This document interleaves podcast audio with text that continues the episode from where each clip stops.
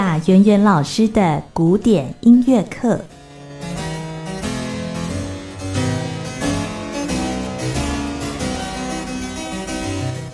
在我们今天贾圆圆老师的古典音乐课单元，再次为大家邀请的是钢琴家贾圆圆老师。那我们今天呢，呃，也是透过电话连线的方式哦。老师你好，主持人好，各位听众朋友大家好。对，那因为这个礼拜那个台北市的高中的学生还是一个远距教学的一个状态哦，对不对？是的，就是基本上不管是大学或者是高中，就是。陆陆续续，就是虽然不是说统一一定是实呃实体或是远距上课，可是感觉上各式各样的状况都有。嗯，对。哎，像我我家的老二，他也是高中，他们好像这两周都是远距。我听对，因为有些学校也有可能就是嗯，不见得是说呃确诊人数有到这么多，或者是被抗病人数有到这么多，哦、可是。呃，如果是说以作业上来讲的话，有些学校是改以就是线上教学的演练这样哦，但是那所以基本上也算是远距教学了哦，哦。但是您家的那个小朋友是幼稚园，反而今天有去上课哈，蛮奇怪的。呃、对所以他们那个 他们他们班没事哦，他们幼儿园目前的状况就是就是说还好，以班好像是以班级为单位，如果是你班级。哦呃，没事的话就可以去上课。如果是有事的话，是就是以班级为单位，可是不会影响到全校。哦，哦，所以也是机动性的，就是不太确定。每一个班级的状况不一样。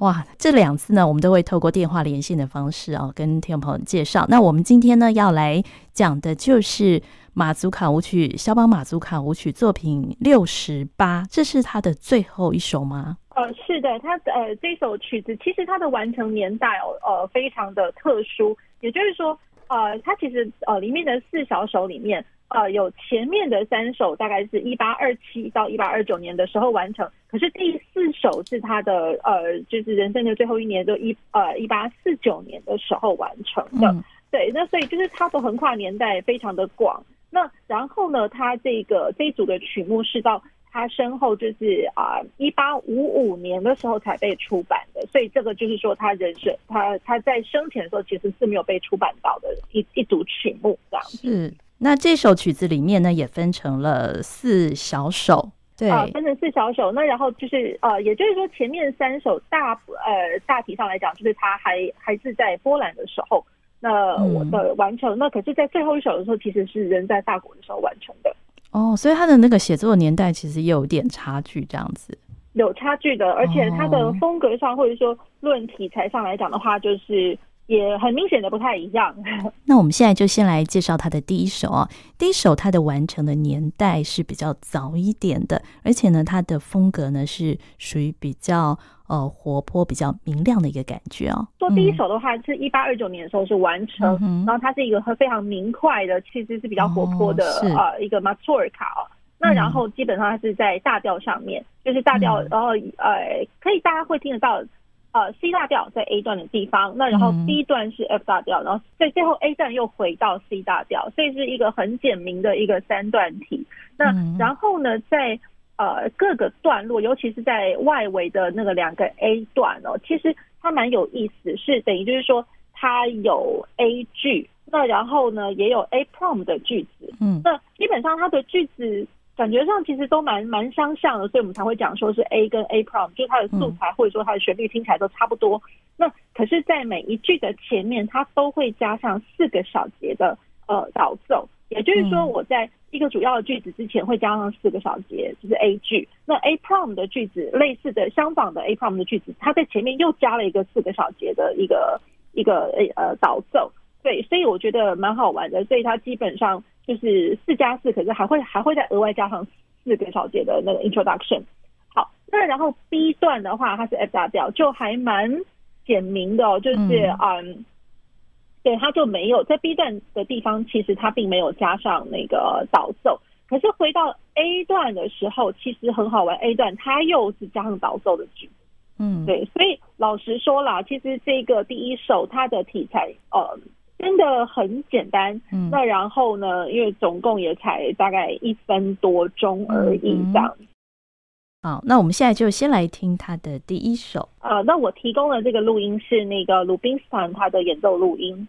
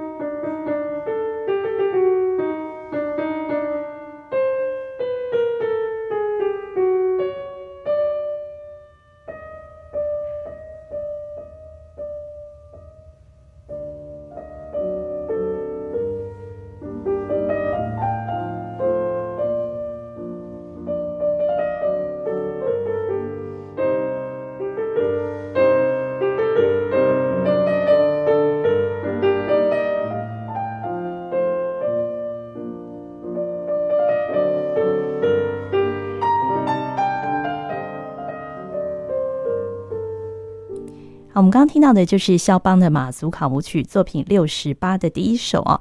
第一首呢，它的长度呢是只有一分四十四秒，其实算是还蛮短的一个一个曲子啊。那它的感觉呢是比较活泼、比较明快的一个感觉吗？呃，对，其实节奏感蛮鲜明的，更尤其就是说在它的呃导奏的部分，因为大家会听得到哒哒哒梆梆梆梆梆。那其实它的节奏呃效果来讲的话，其实是蛮蛮舞蹈性的啦。老实说，好，那然后再再就是说它呃，其实因为它的架构是非常非常简单，就是 A B A 三段体这样子，那所以感觉上嗯。会还蛮吸引人的，而且比较能够容易被接受。嗯。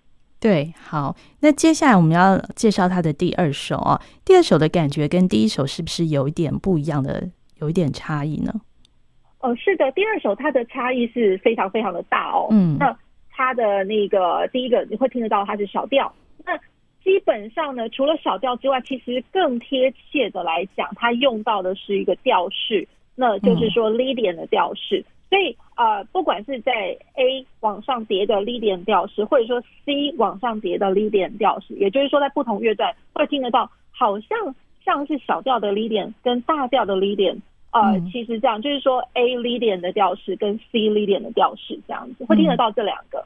那然后呢，呃，因为它的呃速度上来讲的话是非常的缓慢，它是 lento lento，那然后呃更。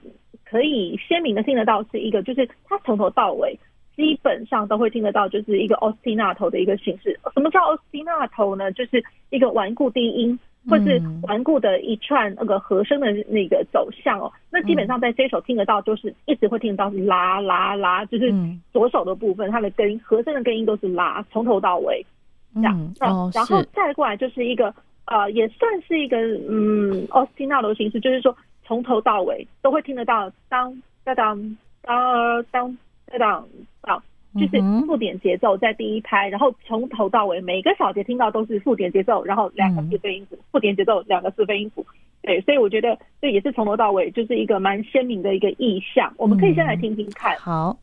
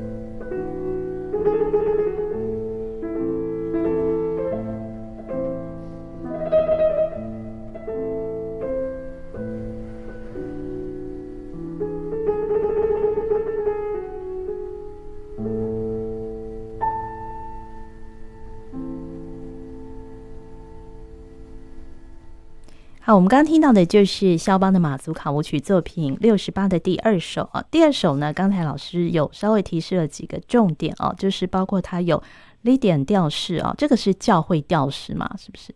呃，是的，也就是说，我们平常呃最基本的 Lydian 调式哦，可以这样讲，就是从啊、第一个音一直往上叠，就是全音、全音、全音、全音。所以也就是说，我的第一个音跟第四个音它是。三全音，就是这中间隔了一个三全音，嗯，所以我们大家平常所熟知的三全音，它就是什么呢？它就是一个增四度，嗯，也就是说，我如果啊，呃，从发开始的 Lydian，那我的增四度它其实就是 C，C 还原发 C 这样子。那如果说我从哆开始往上叠的 Lydian 调式的话，嗯，那就是哆跟升发，因为它是增四度，第一个音跟第四个音。嗯对，那所以我们在这个曲子来讲的话，我们第一个先听到了，它像是 A 小调的东西，因为它的根音也是呃在那个 A A minor 的 chord 的那个 A 根音的 A。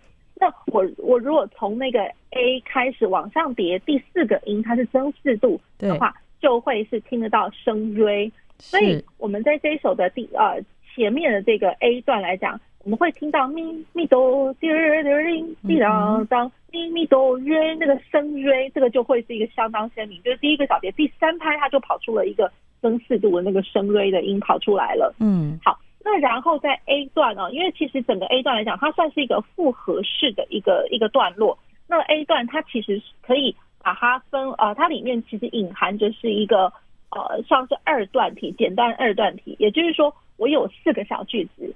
两前面两个句子都是 A 跟 A 句，然后呢，我的第二段是 B 句，然后再回到 A 句。好，A A B A 这样来讲，它的架构的乐句来讲的话，好，那所以它的这个 B 有小 B 的那个 B，就是这个句子，它是存在在 C 的 Lydian 调式上面，所以我们一下子从 A 小调听起来像是 A 小调的东西，它听起来跑到哎像像是 C 大调的东西。对，那我只是说用小调大调，好像稍微比较好讲。其实是 A Lydian 跟 C Lydian 调式的组合，然后这个是整个完成了整个 A 段。哦，这是它在调式上的特色。嗯，是。对，调性调调式调式上面的特色。那然后它的真正的 B 段，也就是中间的这一段，真正的 B 段，它是存在在 A 大调。那这个就其实呃，就是蛮正常的，就我们平常呃，我们大家都习惯听得到的人可以接受的这个东西。那 B 段的话呢，其实它会一直有一些重复的素材，比如说重复的乐，就是听起来像重复的乐句哦。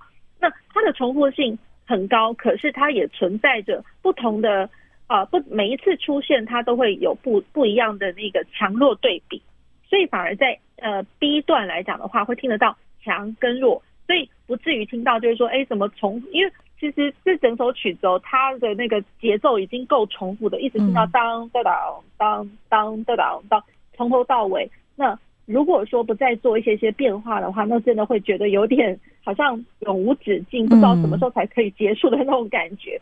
对，所以了，就是我觉得肖邦他在啊不一样的呃，等于就是说重复性很高的东西。第一个，他做了调式的变换，嗯，然后第二个，他在段落上面他做了就是强弱的对比，嗯。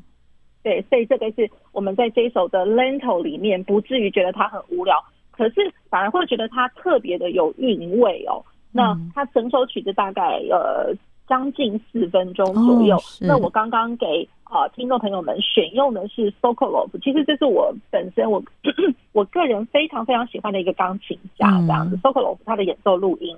嗯，对，是。所以这首曲子它也是，就是也蛮常会被演奏，或是我们经常会在一些呃电影的片段里面有可能会听到的一段吗？或许会听得到的一些配乐，嗯，对，因为我觉得光听起来，光第一个小节、第二个小节，就是光听的时候就会觉得哇，好像有那么一点氛围在这样子，悠悠的一个感觉，嗯，有点忧郁的感觉这样子吗？哦，对对，是好。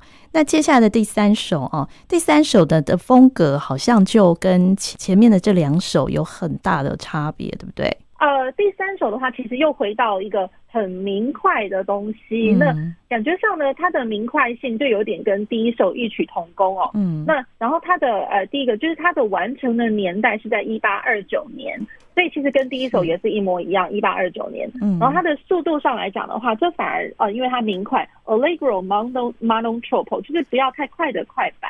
然后它是在 F 大调上面，这个就还蛮蛮明鲜明的 F 大调哦。那。哦，我觉得他这首曲子很有意思的是，他一直维持着跟前面第二首诶那个 Lento 的这一首哦一模一样的那个附点节奏的形式，所以从头到尾会会听得到当当当当当当当当，嗯，那所以了，我们刚刚前面第二首是当当当当呃慢板。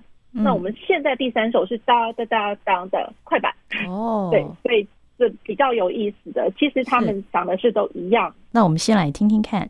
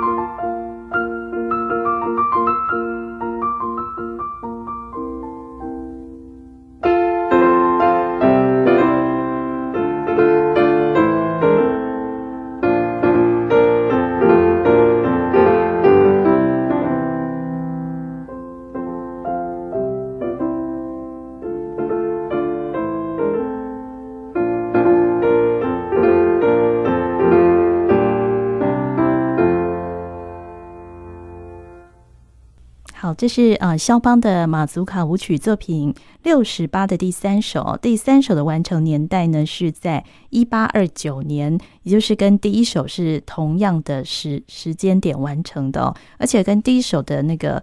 呃，节奏比较明快的一个感觉，其实也是一样的，对不对？是的，那所以就是说，论明快的感觉的话，第一首跟第三首是相同的明快。嗯，那然后可是论第三首它的节奏的动机来讲的话，它其实沿用的节奏动机跟第二首是一模一样。嗯，也就是说，我的第二首是慢版的节奏动机，那第三首它呃变得是快版的一样的节奏动机，当当当这样子的一个节奏。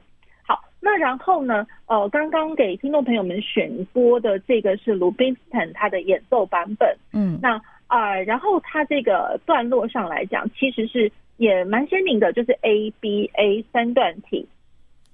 那三段体，那然后呢，在 B 段来讲的话，哦，我觉得蛮鲜明的，大家会听得到。哎，有没有听到增四度的感觉呢？哦，所以也是来讲，D 点调式。呃、对，它等于是走到一个降 B。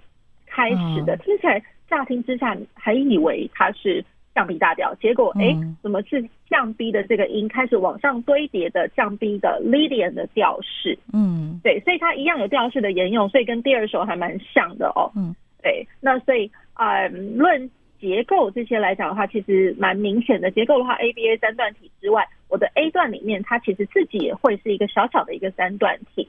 嗯，所以算是一个复合的三段体。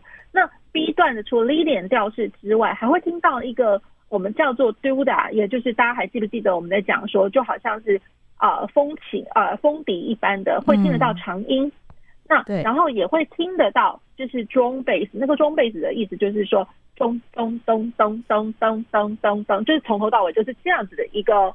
呃，同相同的一个音程，五度音程，然后一直在堆叠的一个节奏，这样子。嗯哼，对对，所以我觉得这个 B 段是比较特殊的。我们接下来呢，就要来听他的最后一首，第四首哈。第四首呢，他又回到了比较慢板的一个感觉吗？呃，对。他其实呃，第四首它的速度上来讲，它是一个小型版，嗯，然后它是 F 小调，确定是 F 小调。那时候一八四九年的时候完成，所以一八四九年，大家想想看，哇，光这个年代来讲的话，等于是肖邦的创作生涯最最后最后的一年。嗯、然后，因为他在这一年就过世了。哦。那然后呢？因为前面三首的话，其实都在一八二七、一八二九的时候，都还是很年轻的时候。那现在当然就是说，一八四九年对于肖邦来讲也还非常的年轻啊，三十九岁而已。可是已经是他人生最后一年了。哦。好。那然后呢？听起来的那个感觉，呃，我想就是我可能先不多说，先让听众朋友们先听听看会是怎么样子的感觉。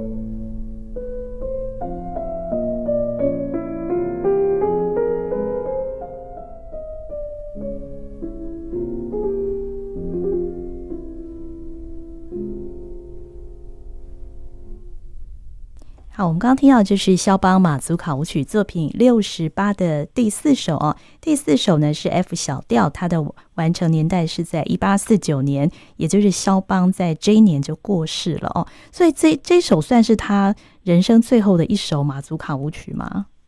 应该可以这么说，人生最后一首。哦、对，那然后呢？啊，刚刚给听众朋友们选播的是那个 Maria Schauss 呃 Perez Perez 这这个，我觉得他。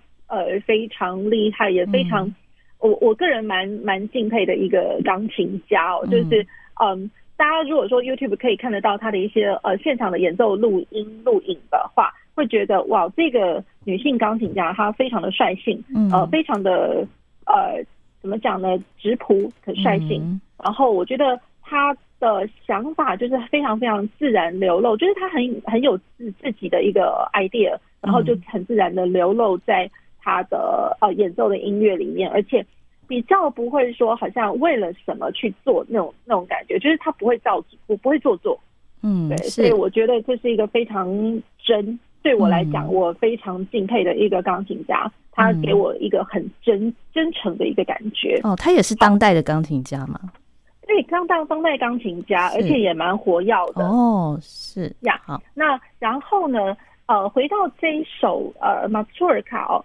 那大家会觉得，就是说它有什么样子的不一样？嗯、那第一个会不会听到会觉得，就是说我刚刚在强调说是 F 小调，可是呢，嗯、老实说，会听到从第一个小节开始，它就一直会一直在呃半音行进上面一直绕一直绕，嗯，所以会听得到好像半半音急进下降，会觉得就是说，哎，现在到底在哪儿啊？你只会只会一直有那个感觉，好像你在坐电梯的时候，好像它就。不知道从几楼做到几楼，它就是慢慢慢慢慢慢一直转，一直转，一直动，一直动。可是你不知道它，它不知道什么时候停下来那种感觉。它就是半音极进的下降，这样。半音极进下降，对，所以会觉得就是说，有的时候讲的比较呃好玩一点哦，就是好像听了会头晕嘛。哦，是对，听了会头晕，因为整首曲子会都是都是处在这样子的一个写作手法里面，嗯所以也就是说，它的调性来讲。不是那么的稳定，嗯，更尤其就是说，呃，这样来讲，就是说，我们一开始听到它是 F 小调，然后半音急进，对，所以呢，它它的那个句子呢，比如说就是走到第二小句的时候，第二小句会听得到，呃，因为它都是以八个小节为一个构句的单位，嗯，所以八个小节到第二句也一样八个小节，可是第二句的八个小节的最后那两个小节开始，会觉得。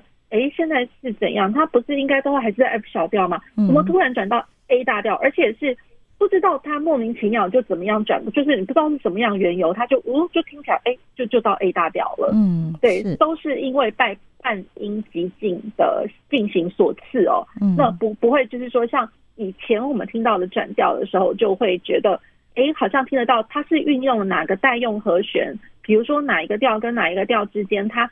共用的是哪一个和弦？我就借着这几个共用的和弦，它就哎、嗯欸，好像还蛮循序渐进，会听得到有一点规规则性的这样转过去，然后就转过去了。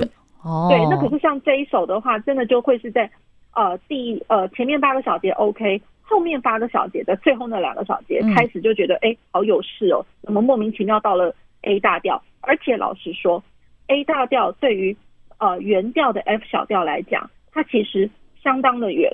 嗯，它并不是关系大调，因为 F 小调的关系大调是降 A 大调。嗯，可是呢，它现在居然运用的是一个呃，我们就是常常会讲说，在浪漫时期，作曲家会喜欢沿用的一个 double mixture 的一个做法。double mixture，或许我在前面的几集节目里面也曾经跟听众朋友们稍微提过，就是他借用的呃别人的调的那个别人调的那个呃关系大调 A 大调。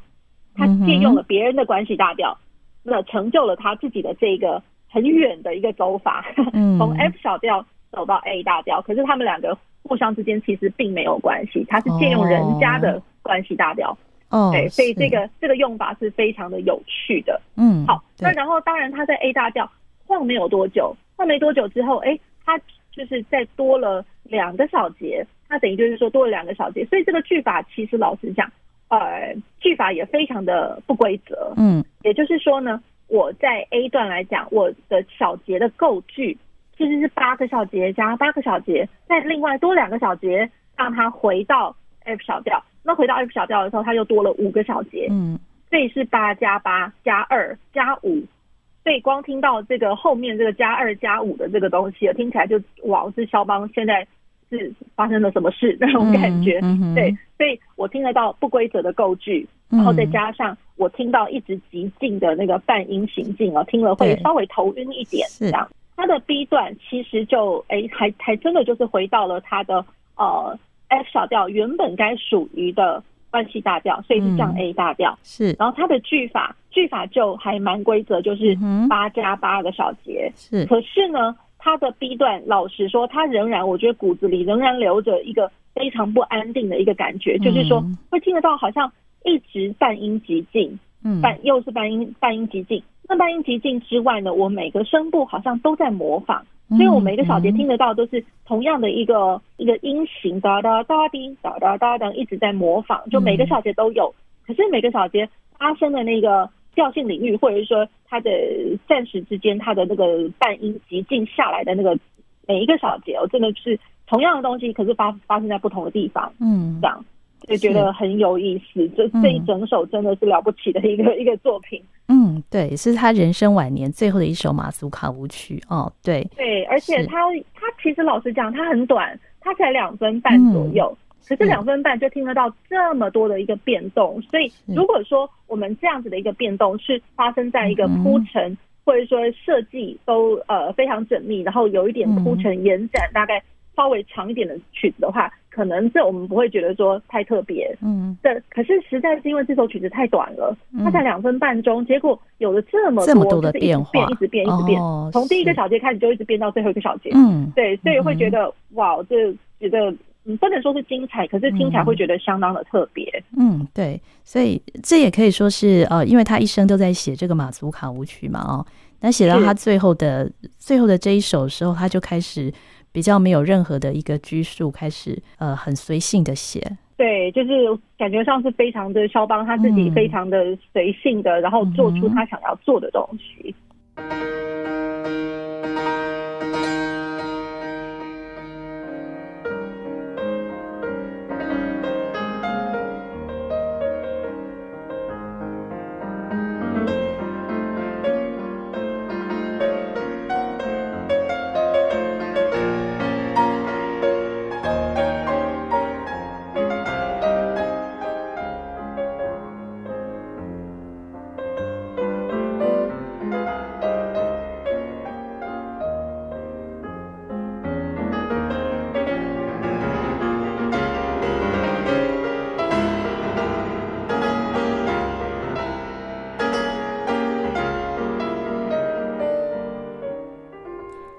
之声广播电台音乐沙拉吧，我是江秀静。在我们今天节目当中，为大家邀访的是钢琴家贾圆圆老师。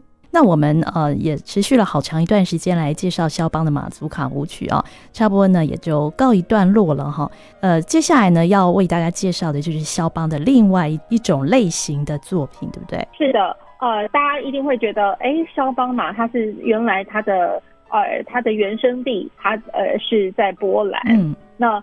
啊、呃，波兰的话，那其实我们一开始就是有跟听众朋友们介绍，就是我会觉得就是说最原汁原味的舞蹈哦，最呃最可以代表那个波兰的一个民族特性，第一个一定是马托尔卡。对。那然后再过来，大家会觉得就是说，哎，那我们现在可能是要讲 Polonaise 呢，还是是要讲华尔兹呢？因为其实论舞曲哦，肖邦是这个是最擅长的，因为他的舞曲曲舞曲的这个作品数量是真的还蛮多的哟。哦、那我会觉得最最最。最可以再代表波兰的一些民、嗯、呃，不能说是民族，就是说呃，代代表波兰的这个一个历史上的一个传承哦。嗯，对啊，我觉得算是波兰舞曲，波兰舞曲。嗯、对、嗯，那然后呢，还是讲到波兰舞曲，我也必须要先跟听众朋友们先先声明一下，嗯、就是讲到波兰舞曲，波兰舞曲绝对不是肖邦。第一个人创作的哦，对对，只是说肖邦他创创作了无数的波兰舞曲，嗯，可是并不表示就是说波兰舞曲它一开始的生成就是从从肖邦这个时候那是完全大错特错这样哦。可是在他之前也有人写，如果哦，对，就是如果说是马祖尔卡的话，或许可以这样讲，就是哦马祖尔卡其实也都会是流传于在。肖邦之前就已经有的这个舞蹈，波罗内斯也是一样，是，可是以由肖邦来把它呃发挥发扬光大，发扬光大。哦，对，这样子的感觉，嗯，这样。那呃波兰舞曲其实早先哦，其实在最早十六世纪的时候就可以呃可以呃看到一些就是在音乐史的一些文献上面，就是一些乐曲上面就可以看得到呃波罗波罗内斯就是波兰舞曲以一个。嗯曲类曲种的一个形式，它可能存在于某个组曲的里面的其中一小段，嗯、就是一小段的话，有可能它就会是一个 Polonaise。嗯，那呃，而且一开始的时候，它十六世纪它出现的时候，其实是出现在呃宫廷里面，宫廷的某些呃庆典仪式里面，而不是说。Local 的一个是呃，好像很民间、很民俗的舞蹈，其实最早最早它其实是很高尚的，哦、对，因为它是存存在于宫廷之间、哦，所以它是先从宫廷里面，然后再流传到民间这样子吗？呃，可以这么说。哦、那也一方面来讲的话，它等于算是一个就是普及到算是一个全国全面全面性的一个大家都知道的一种舞蹈类型哦。嗯嗯、那啊、呃，一开始庆典音乐，然后再过来会听得到。嗯比如说在呃，Bach 他的那个布兰登堡的那个协奏曲里面有这么一小段 Polonaise，那然后在 Bach 的那个法国组曲，我们学钢琴人其实多多少少都会碰得到，在法国组曲第六号的法国组曲里面，其中也有一个一小段是 Polonaise，就是不长，可是是 Polonaise，所以这个 Polonaise 就是波兰舞曲的意思吗？对，就是波兰舞曲。哦，那它其实对本来算是一个舞蹈，然后它的舞蹈的一个、呃节奏的形态哦，会呃一开始会听得到比较多，会是哒哒哒哒哒哒，一样是三四拍的曲子，三四拍的舞曲。那然后呢，我的一个小节里面，我存在着延续的六个八分音符，这个会是最早先会我们可以听得到的那个啊、呃、那个波兰舞曲的一个形呃节奏形态，就如同如果说大家有机会去翻翻看那个 Bach 他的第六号法国组曲哦，法国组曲的话，它里面的那个。那个波波兰舞曲其实也就是这样子的一个，就光看他的左手的写作形态就知道了，很明显的那个、嗯、那个呃节奏是连续的八分音符。嗯，好，然后再过来才会是我们呃也常看到的，这可能大家比较熟熟知的波兰舞曲的形态哦，就会是哒哒哒哒哒哒哒，也就是说我们把、嗯、呃前面就刚刚延续的呃六个八分音符，它的第一拍第一拍两个八分音符，把它换成是哒哒哒。就一个八分音符加两个十六分音符，嗯，对，所以它听起来的话更加的节奏明快。嗯，那我们刚刚如果说是连续的呃六个八分音符哒哒哒哒哒哒，似乎这个听起来的速度不会太快。对，那可是如果是说他把第一拍换成是哒哒哒哒哒哒哒，然后我连续两个小节哒哒哒哒哒哒哒哒哒哒哒哒哒。那听起来的话，就会觉得哎、欸，好像更有行进的一个感觉，对，就节奏感更强烈，好像是好像是在、哦、呃行军一样。对对对，是。所以它的这个呃波兰舞曲的节奏，大概就是像老师所讲的这样子。呃，对，大概不不外乎就是这两种形态的节奏。嗯哼。好，那然后再过来呢，就是说在呃刚刚肖邦之前。就呃，比如说像 Bach 常常就呃，他有把波兰舞曲就已经放入他的组曲的这个形态，那或者说他的一个呃一一些小曲有哦，比如说像一般小朋友初学的那个 Anna 那个 Anna Magdalena Notebook 这一个，就巴哈初步，我们我们是有版本把它翻译成巴哈初步，嗯、对，那。就是也会有波兰舞曲的存在，嗯，好，那然后再过来呢，就是 Bach 他自己的孩子也呃 W.F. Bach 他也写了十二首的波波兰舞曲，嗯，那所以他开始从这个时间点来讲的话，啊、呃，他既然写了十二首波兰舞曲，表示就是说。他把波兰舞曲独立出来，当做是一个很完整的一个形态，所以他把一整组的作品，他都写成是波兰舞曲，这样十二首波兰舞曲。是好，那然后在肖邦之前呢，其实还有别的作曲家也都写了波兰舞曲，只是有可能我们大家不太知道而已。是，比如说我稍微说说看，比如说像 Mozart、Beethoven、Schubert。甚至像肖邦之前的韦伯，其实他们都有波兰舞曲的一个作品哦。对，只是说我们真的不常见到，不常听到。但是他们有写，但是就是比较少被拿出来讨论跟演奏这样子嘛？对对，比较少被讨论出来。那呃，或许比如说像我们早先在呃节目里面有跟听众朋友们介绍到 Schubert，那舒伯特的话，他这个就比较呃有一点蛛丝马迹，因为 Schubert 他有相当大量的一个。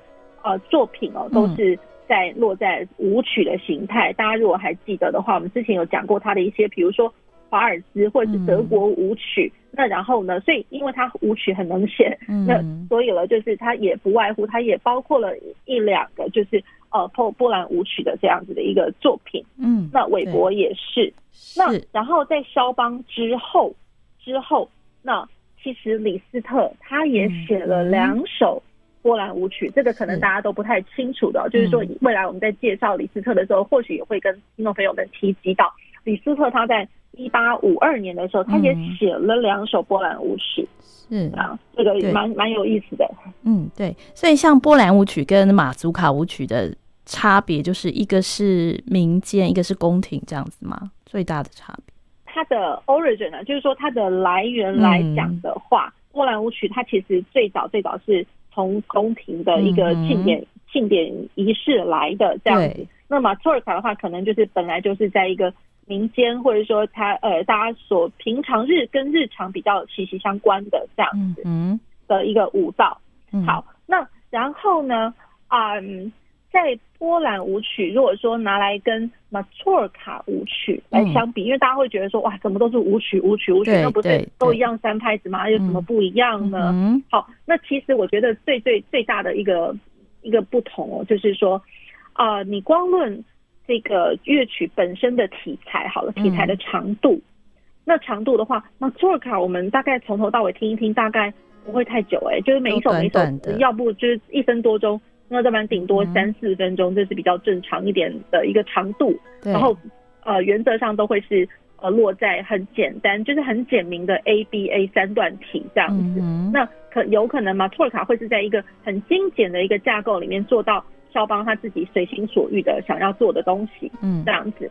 那 Polonaise 来讲的话，每一个都比较长一点。嗯，它的呃题材上来讲的话，大概甚至有超过五分钟，也有将近到十分钟左右的 Polonaise，所以它算是一个呃相当有分量的一个可以。